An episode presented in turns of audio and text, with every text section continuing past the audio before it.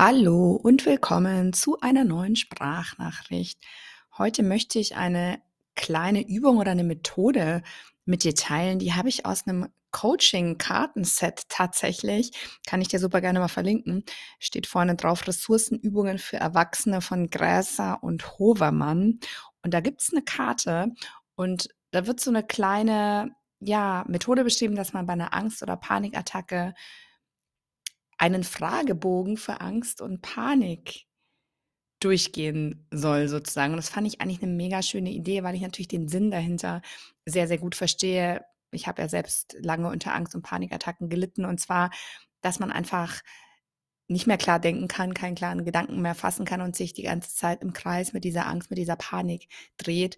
Und es gibt ja auch diese klassische Achtsamkeitsübung, nenne fünf Dinge, die du siehst, fünf Dinge, die du riechst, fünf Dinge, die du hörst, um einfach die Sinne abzulenken, um aus dieser Angst herauszukommen. Und da fand ich die Idee, sich so einen Fragebogen zu erstellen, eigentlich total cool.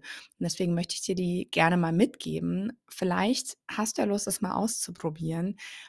Du kannst dir dafür einfach so zehn Fragen oder auch 15 Fragen überlegen, die du dir vorher formulierst und dir dann einfach zusammenschreibst und dir in die Tasche steckst. Und wenn du das nächste Mal dann eine Angstattacke oder eine Panikattacke kriegst, dann geh diese 15 Fragen einfach nacheinander durch und beantworte einfach die Fragen der Reihe nach.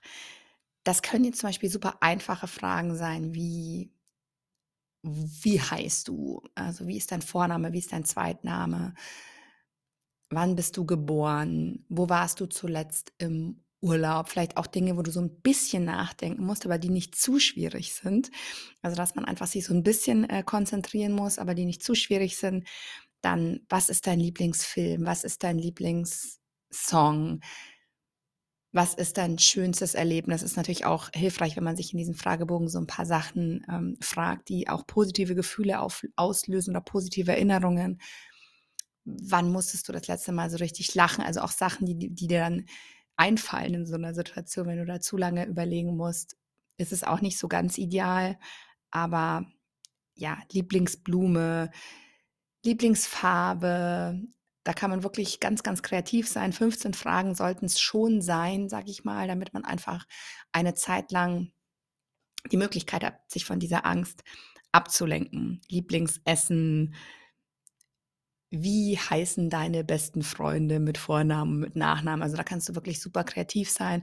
Mach dir so einen kleinen Fragenbogen mit 15 Fragen, packst dir mal in die Tasche und ja, wenn du es nicht Mal merkst, du wirst wieder sehr nervös, du bekommst Angst, dann liest dir diese Fragen durch.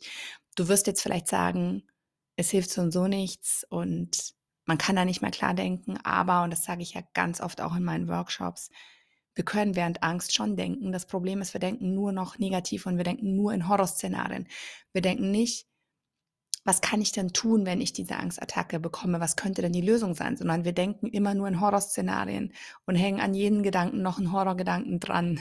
Im Sinne von, oh Gott, und was ist, wenn ich umfalle? Oh Gott, und jetzt klopft mein Herz noch schneller. Oh Gott, und jetzt wird mir auch noch schlecht. Oh Gott, und jetzt kriege ich noch mehr Panik. Also wir denken permanent nur eben in die falsche Richtung. Deswegen fand ich eigentlich diesen Notfallfragebogen super schön. Und ähm, ja, vielleicht konnte ich dir damit einfach so ein bisschen ähm, helfen. Ich verlinke dir die Karten total gerne in den Show Notes. Keine bezahlte Werbung. Die habe ich mir einfach privat gekauft und fand, fand die Übung so schön und wollte sie jetzt mit dir teilen. Vielleicht ist es ja auch was für dich. Ich wünsche dir jetzt auf jeden Fall noch eine ganz, ganz wundervolle Zeit und bis bald, deine Christine.